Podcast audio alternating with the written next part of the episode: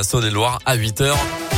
Bonjour Colin. Bonjour Mickaël, bonjour à tous. À la une ce matin, le département de l'Ain particulièrement touché par la cinquième vague de l'épidémie de Covid. On compte actuellement 607 cas de Covid pour 100 000 habitants. C'est plus que la moyenne nationale. Pour autant, la préfecture a décidé de ne pas prendre de mesures complémentaires. Le port du masque partout en extérieur n'est par exemple pas d'actualité pour l'instant, comme c'est le cas dans de nombreuses communes dans la Loire notamment. Concernant la vaccination, un peu plus de 71% des Indinois ont reçu au moins une dose et la campagne de rappel bat son plein, comme l'explique Catherine de la Roberti, la préfète de l'Ain. Plus de 80 000 personnes, donc maintenant c'est encore davantage, ont pu recevoir leur dose de rappel sur le département. La semaine passée, ça sont des chiffres intéressants, 45% des vaccinations rappel ont eu lieu en centre de vaccination contre 55% auprès des professionnels en ville.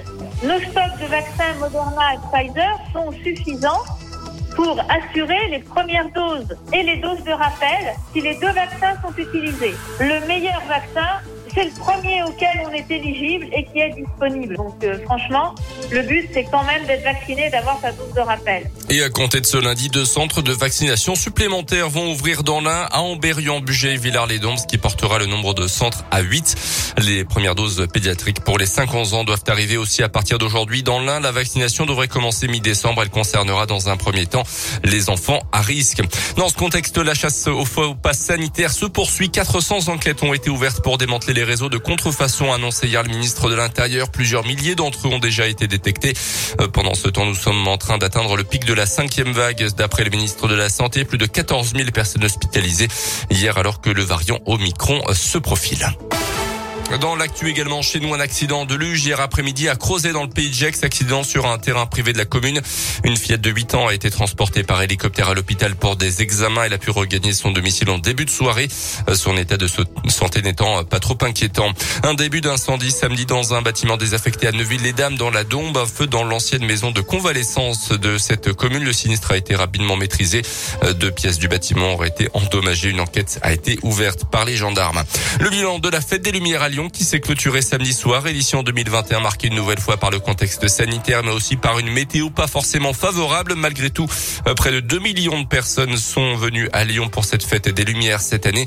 31 euh, animations dans une 20, dans 27 lieux différents. 2 millions, c'est quasiment autant que la dernière édition en 2019. Le sport avec le foot et la 18e journée de Ligue 1. Match nul de Lyon à Lille 0-0. Victoire de Clermont 1-0 à Angers.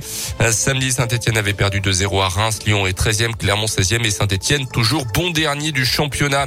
On termine enfin par cette histoire étonnante dans la région. Une habitante des environs de Mâcon lance un appel à la prudence.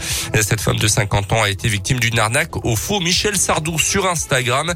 Euh, pendant près d'un an, elle a été en contact avec un individu qui se faisait donc passer pour le célèbre chanteur il lui promettait une histoire d'amour en échange de sommes d'argent. Elle aurait déboursé près de 5000 euros au total avant donc de découvrir l'arnaque et de porter plainte.